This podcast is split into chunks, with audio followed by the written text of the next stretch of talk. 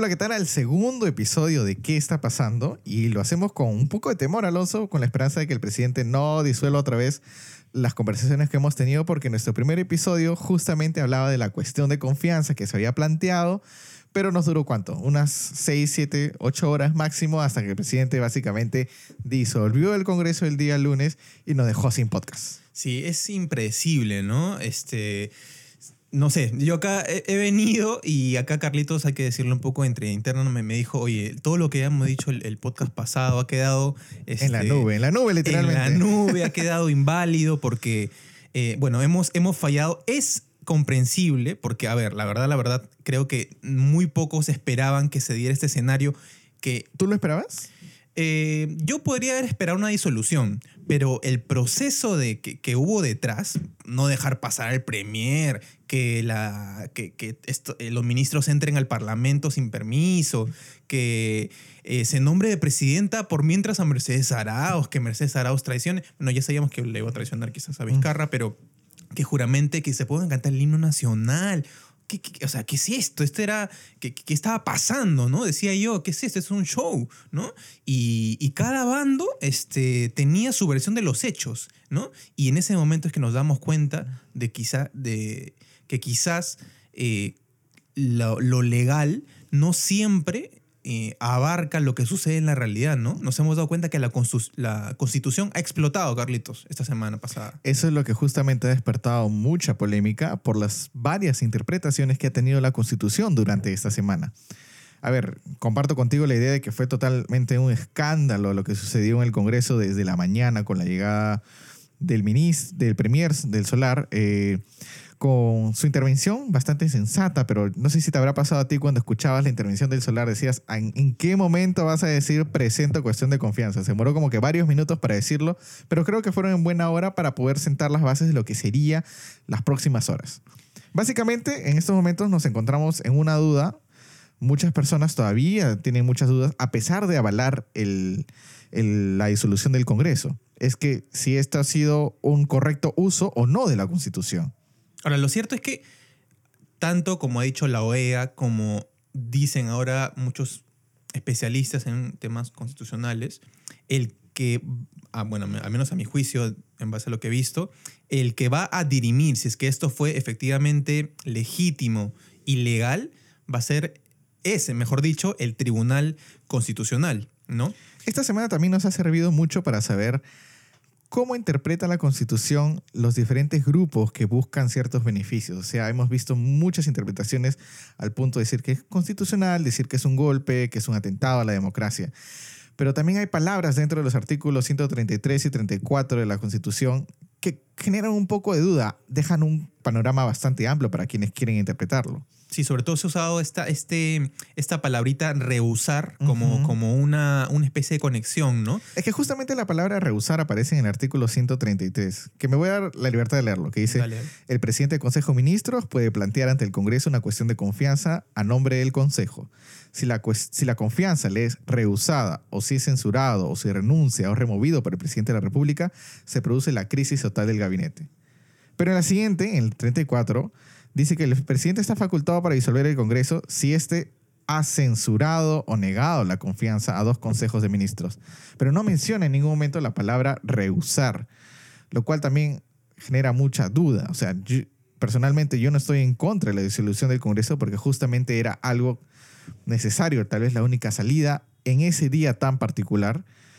Eh, pero la interpretación de, la Constitución comienza a crear muchas dudas respecto de cómo se va a ver esta decisión en unos 5, 15 o 20 años, cuando suceda lo mismo como hemos visto en la disolución del Congreso del 92, que lo vimos ya como un golpe de Estado, pero no creo, o sí, no sabemos cómo va a ser el entendimiento de esta acción justamente en varios años. Claro, justamente veíamos los, eh, los noticieros y un día veíamos a especialistas que decían que sí, que sí, es, sí se acordaba con la Constitución y otro día veíamos que había abogados que decían que no, ¿no? Este, Los paneles, ¿no? Varias, varias, varias interpretaciones muy distintas en un mismo panel. Diferentes entre sí. Y a ver, el, yo también soy de la posición de que el Tribunal Constitucional va a definir muchísimo eh, y va en todo caso a legitimar políticamente em, esta disolución del Parlamento. Eh, sin embargo, creo que... Em, a, ver, hay un, hay un, hecho importante. Antes de que eh, se escoja el magistrado justamente para el Tribunal Constitucional, el Congreso vota eh, una, moción, una cuestión previa, me parece que le llaman, para, para decir si es que se va a votar efectivamente la cuestión de confianza en ese momento presentada por Salvador Solar o si va a ser después. Y se niega, esa, esa, esa e, Se niega, exacto. Se niega y dicen vamos a pasar a votar por eh, el magistrado. Ese es precisamente el momento en que el presidente entiende una negación de la confianza. Ese es un gancho, exacto. Ese es un gancho que el Ejecutivo eh, toma para decir... Y lo va a usar muy bien. Que se había rehusado justamente en la confianza. de su postura ante el Tribunal Constitucional que hay que tener en claro que ha sido una jugada muy importante de Martín Vizcarra mantener eh, ese tribunal constitucional. O sea, hacer la, la disolución del Congreso precisamente manteniendo el tribunal que está ahorita. Porque ese es el tribunal que va a tener todo el peso de la población, toda la presión de la población, pensando en a quién vas a defender. A las personas que se han ganado el desprecio de muchos peruanos o a las personas que defienden una decisión tanto popular como antipopular. Claro, o sea, cuando se, si se plantea esta cuestión de, eh, mm, creo que es este, pertinencia o algo así, me parece, no tengo exactamente el nombre, lo voy a buscar en un momento. Em, e, este, esta decisión que, tome el eh, que tomen estos siete magistrados tiene que tener un número de cuatro, ¿no? Eh, si es que no pasa ese número de cuatro, em, es decir, a ver, lo, claro porque me estoy confundiendo un poco. Eh, un voto de un magistrado es muy importante, ¿no? Puede definir incluso la validez de la disolución al Congreso, ¿no? En este momento, por lo que se sabe, por ejemplo, el presidente del Tribunal Constitucional, eh, Ernesto Blum, el señor Sardón, eh, están en contra de que la decisión tomada por el presidente Vizcarra haya sido efectivamente acorde a la Constitución. Por otro lado, tenemos a Ledesma y a Eloy, Eloy Martínez, me parece, Eloy Espinosa, que están en contra, ¿no? Y eh, está la figura de este, de este eh, magistrado Carlos Ramos, que eh, ciertamente es una incertidumbre para saber si es que la decisión tomada por Vizcarra se ajusta a la Constitución, ¿no? Ahora, hay que mencionar también que la elección de los futuros parlamentarios va a tener una injerencia política importante en, es, en esta elección del magistrado que puede marcar la diferencia. Es una decisión muy importante y muy próxima para los 30 de millones de peruanos que existimos. O sea, para, por lo menos para los veintitantos millones que van a asistir a las urnas el 26 de enero, ¿cierto? Sí, el 26 de enero. Es el día que le ha convocado al presidente. Creo que luego de toda esta crisis que hemos vivido durante tres años, las personas tendrán que asistir a, a la votación con una seguridad mucho mayor respecto y un, convencimiento sobre quién van a votar. Respecto a otras elecciones pasadas, muy poca importancia se le daba a las elecciones congresales. Va a ser quizá la primera vez que vamos a ir a votar solo congresistas. Y ya no vamos a tener la distracción, por así decirlo, de una elección presidencial. Ahora, la, ahora creo que sería interesante plantear la pregunta de qué podemos esperar de este nuevo Congreso. A ver, no sé si te pasó a ti, pero la elección pasada eh, siempre ha habido la duda de cómo es que eh, en primera vuelta que Keiko saca un 27%, este 27% logra que eh, Fuerza Popular obtenga casi 70 congresistas, ¿puede ser? Algo así, ¿no? Me parece que Keiko logró 30. Ya, bueno, ok, pongamos 30%, ¿no? En todo caso, esa proporción de votos, porque al, una vez que el Congreso, las elecciones congresales y las elecciones presidenciales, como están conectadas, este, eh, el escenario es más difuso en cuanto a cuánta gente va a llegar a entrar al Congreso. Es muy importante el trabajo de las encuestadoras respecto a las proyecciones de la manera en que se van a repartir los escaños. O sea, estos meses va a ser muy importante que, los, que las encuestadoras hagan eso. Y, ahora que la, elección va a ser exclusivamente el Parlamento, a mí me va a parecer muy, muy interesante ver cómo es que se distribuyen los poderes, ¿no? Porque la figura presidencial siempre ha sido una figura de arrastre muy importante para el, para el Parlamento. Y las alianzas que van a aparecer justamente para esta elección. Creo que la pregunta que tú habías planteado, ¿qué esperar del Congreso? También le añadiría qué esperar de los congresistas que queremos nosotros que nos representen qué tipo, qué banderas queremos nosotros que se discuten en un pleno, qué leyes nos gustaría que se, que se aprueben en algún momento. Está la ley del libro, que en este momento está en stand-by. Está la ley de unión civil, está la ley en protección del menor, la ley de, en busca de, de la reducción de violencia contra la mujer. Hay un montón de temas que tienen que ser eh, discutidos. Pero ¿quiénes van a ser las figuras que van a... Qué, van a decir los candidatos al Congreso respecto a esto? Vamos a, ¿Qué vamos a exigirles justamente en la campaña? O sea, yo personalmente lo que buscaría es un, un congresista que debajo de su hombro tenga eh, un proyecto de ley pensado con la agrupación que se vaya a postular, eh, tener planteados muy bien las banderas que va a defender y sobre todo que se pueda ser muy transparente respecto a quiénes están detrás de él financiando. Y ahí también entra mucho el trabajo de nosotros dos dentro del, del, ámbito periodístico para poder investigar e informar quiénes son las principales figuras que tienen mayor posibilidad de llegar al nuevo Congreso en el 2020. Ahora, eso plantea también, me parece, un reto para los partidos políticos. Eh, un reto que tiene muy poco tiempo. Un reto con muy poco tiempo, sí, pero me parece que debido a que esta elección es tan pronta y el periodo de, mm, en el que van a ejercer la función, la función congresal va a ser tan corto también, un año y medio, uh -huh. eh, esto me parece que va a forzar a los partidos a empezar a pensar siempre en dos equipos, porque recordemos que hasta este momento... ¿Quién va a dar la posta en el 21? Eh, exacto, y la, y la, o sea, eh, eh, al menos lo que se ha probado es que ningún periodo se, se puede renovar al periodo siguiente, ¿no? Claro. Congresal, ¿no? Entonces los partidos ahora van a tener que pensar siempre en dos equipos congresales para ir alternando en cada elección, al menos hasta que se cambie la ley o lo que pueda plantearse, ¿no? Lo cual no va a ser muy popular si eso sucede. Sí, y, y a, menos por lo que, por, por, ejemplo, he podido revisar el caso este, del presidente de Ipsos, Alfredo Torres, o, o, el director de CPI o del Instituto de Estudios Peruanos, ellos coinciden en que los jóvenes van a tener un rol importante en este Congreso. Y puede ser quizás eh, normal, ¿no? Los partidos no suelen darle mucha oportunidad a los jóvenes para ser sus principales figuras y prefieren gente con experiencia. O podríamos esperar que otros partidos presenten figuras que ya hemos visto en el Congreso en pasados y que realmente no van a ser ninguna novedad. Podría ser la propia Marta Chávez, el doctor del propio Fujimori, pero vamos a ver qué decisiones tomarán aquellos partidos como ellos o el APRA, que en estos momentos eh, presentan al gobierno Vizcarra como, un, como una dictadura. O sea, vamos a ver la, lo que ellos piensan y lo que hacen va a ser ratificado justamente si se presentan o no.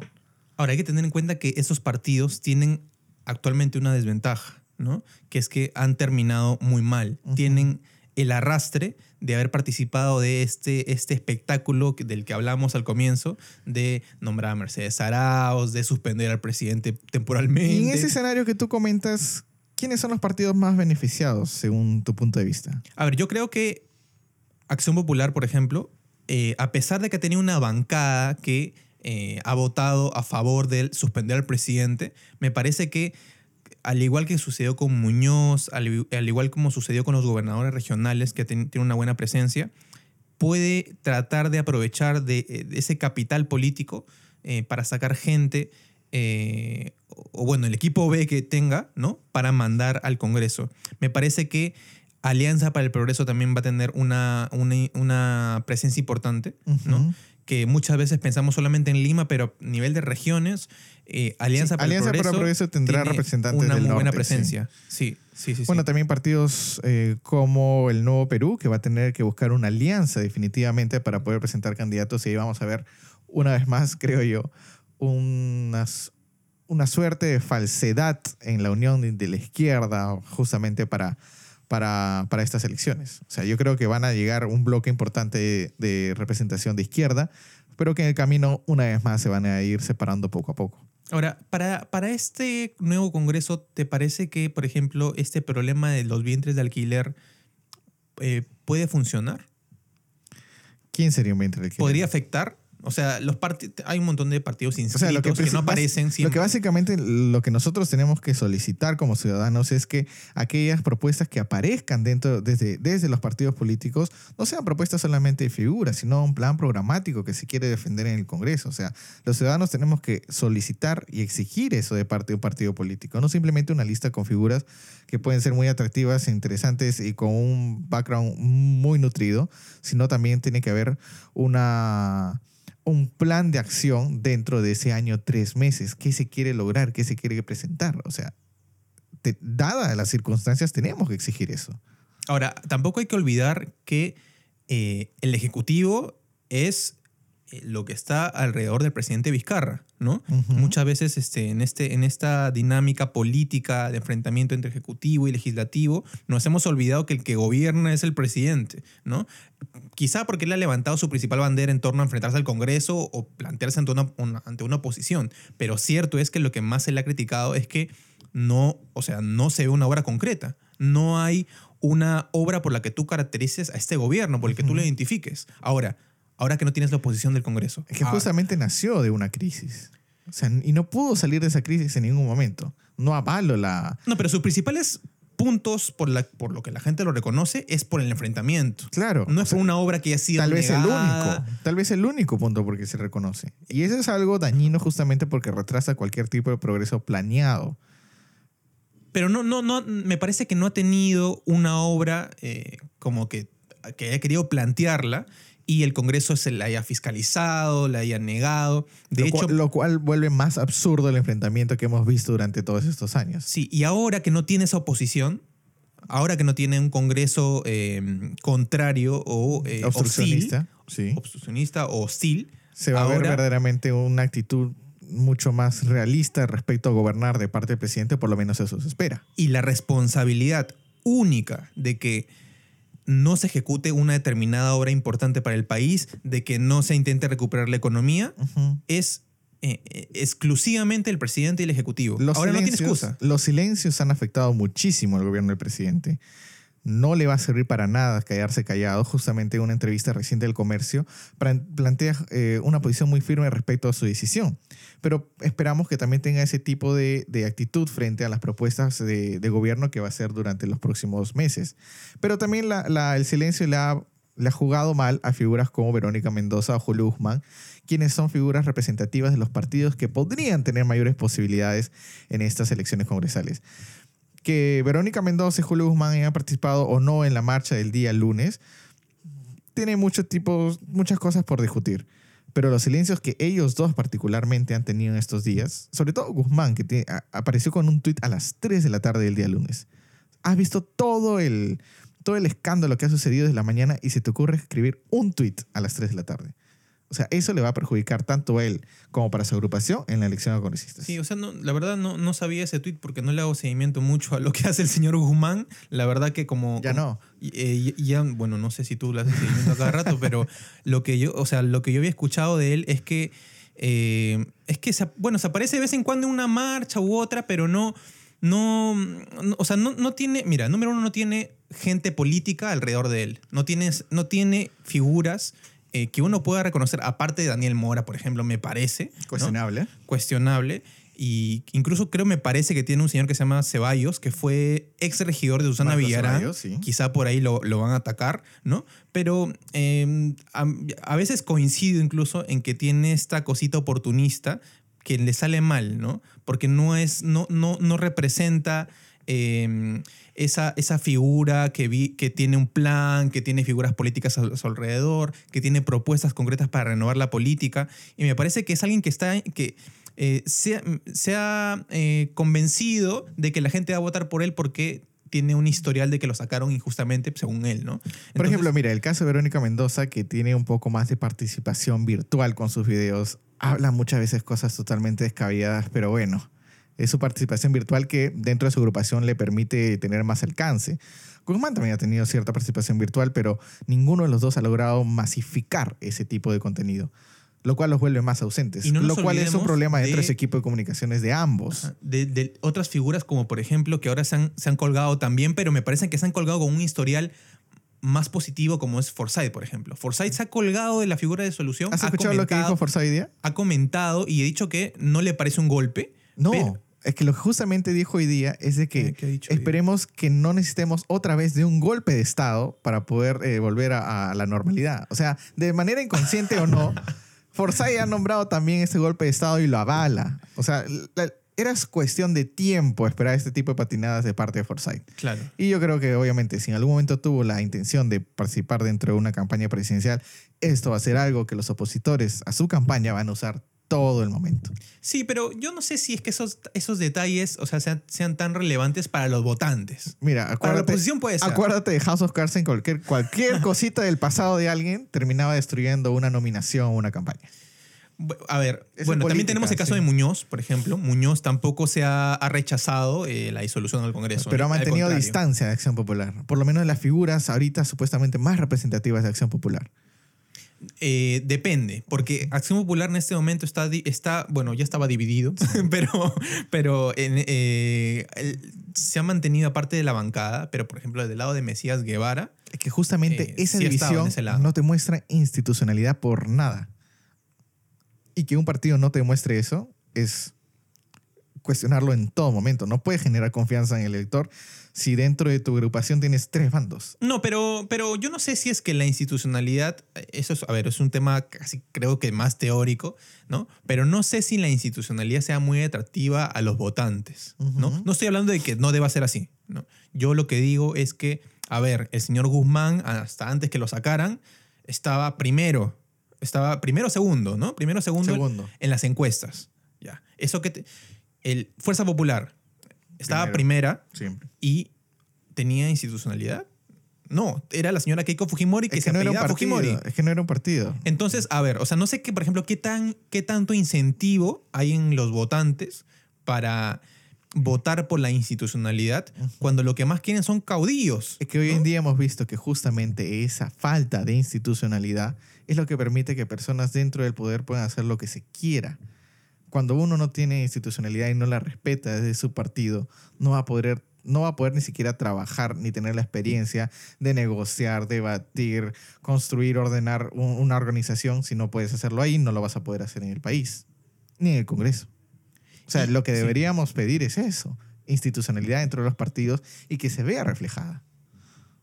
Ahora, eh, hay que también, creo que es algo importante a, discutir, que es el tema de este nuevo eh, gabinete. A ver, no quiero, no quiero hacer tampoco mucho, mucha discusión a detalle de los nombres que se, han, que se han tocado, que básicamente es ah, casi una renovación de lo que del gabinete anterior, pero eh, tenemos esta figura particular de la ministra em, María Antonieta Alba, joven, 34 años. Eh, ¿Qué te parece este, este, este nombramiento? El nombramiento es interesante. Es justamente lo que tú habías comentado. La renovación política va a traer figuras jóvenes. Una de ellas es, la nueva ministra de Economía. Eh, al igual que Kuczynski, se le se alababa mucho su currículum tan nutrido, pero eso no fue el, no confirmó su capacidad dentro de la gestión pública como presidente. No sabemos qué va a pasar con la nueva ministra de Economía. Esperamos siempre dentro de una cartera, ya que es una cartera tan importante que le vaya bien. Su experiencia en gestión pública la bala, pero veremos cómo va a ser esta vez que tiene un cargo tan importante. Lo que a mí me llama mucho la atención es Petrosi. Petrosi en el Ministerio. Bueno, a ver. Petrosi es, una persona que no ha sido ajena a las críticas al gobierno de Vizcarra de una manera muy frontal. En la juramentación. O sea, aquí también vemos un si Vizcarra. Se puede poner un ratito, Carlitos. No sé si, en, nuestro amigo Lucho en la edición puede poner la, el, extracto del juramento cuando Vizcarra le dice, este, juro usted como ministro de Cultura, poco más local. Escuchemos entonces lo que va a poner nuestro amigo Lucho en estos momentos. El cargo de ministro de Estado en el despacho de Cultura que os confío. Sí, juro. Si así lo hiciere, que Dios os premie. Ya, bueno. Ese es eh, yo la verdad me siento muy decepcionado de esa decisión. Personalmente es Petro es una persona que nunca tuvo ningún tipo de con la que no tuve ningún tipo de afinidad, no solamente por estar en Fuerza Popular y haberse pasado tan rápidamente a otra bancada, sino porque también ha tenido muchos cuestionamientos dentro de DAIC, una relación muy firme con Exitosa, con publicaciones muy sospechosas y no es una persona que ha hecho grandes cosas por la cultura, seguramente tiene buenas intenciones como muchos de los que están ahí. Pero no, la decisión de Petrosi me parece es una, una patinada muy grande de parte del presidente que olvida el, el, el, tipo de persona que fue él a su gobierno. Bueno, sí, yo, a ver, yo creo que favor con favor se paga, ¿no? Creo que el apoyo que, que, que hubo de parte de la bancada liberal en parte tiene que, puede estar relacionado con este nombramiento Entonces, de Petrosi. ¿por qué no de Belaunde? ¿De en qué ministerio?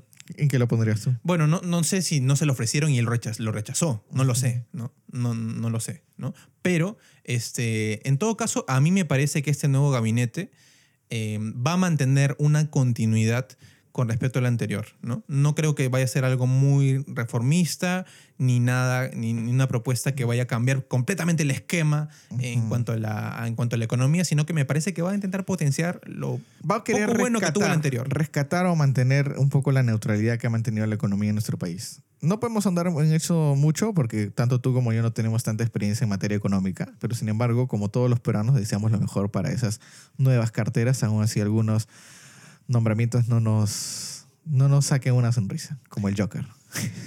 o sea, es una sonrisa medio sad como el Joker, ¿no? Así es, Carlitos. Eh, creo sí que eh, hay que estar atentos estas últimas semanas para ver cómo es que termina esta, este conflicto. Y por favor, ya ha pasado lo peor. Que la política peruana nos permita tener por lo menos tres días de sobrevivencia como podcast. Un, descansito, porque fue el día del periodista y pucha, lo pasamos ahí, ahí. Tanto este, tú como. Claro.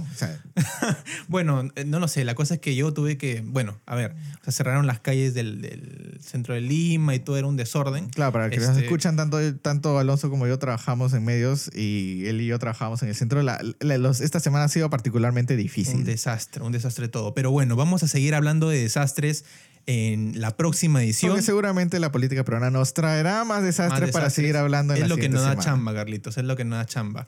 Y bueno, vamos a seguir comentando ah, más ah, de esos chamba de honor en Gómez. bueno, ya, ya, no sé. ah, bueno, no, sé tu caso. ¿ah? ¿Qué, qué, qué, pasó acá? qué pesimista, qué pesimista es. Bueno, vamos a dejar esta edición el día de hoy y nos vemos en, otro, en nuestro próximo capítulo de ¿Qué está pasando?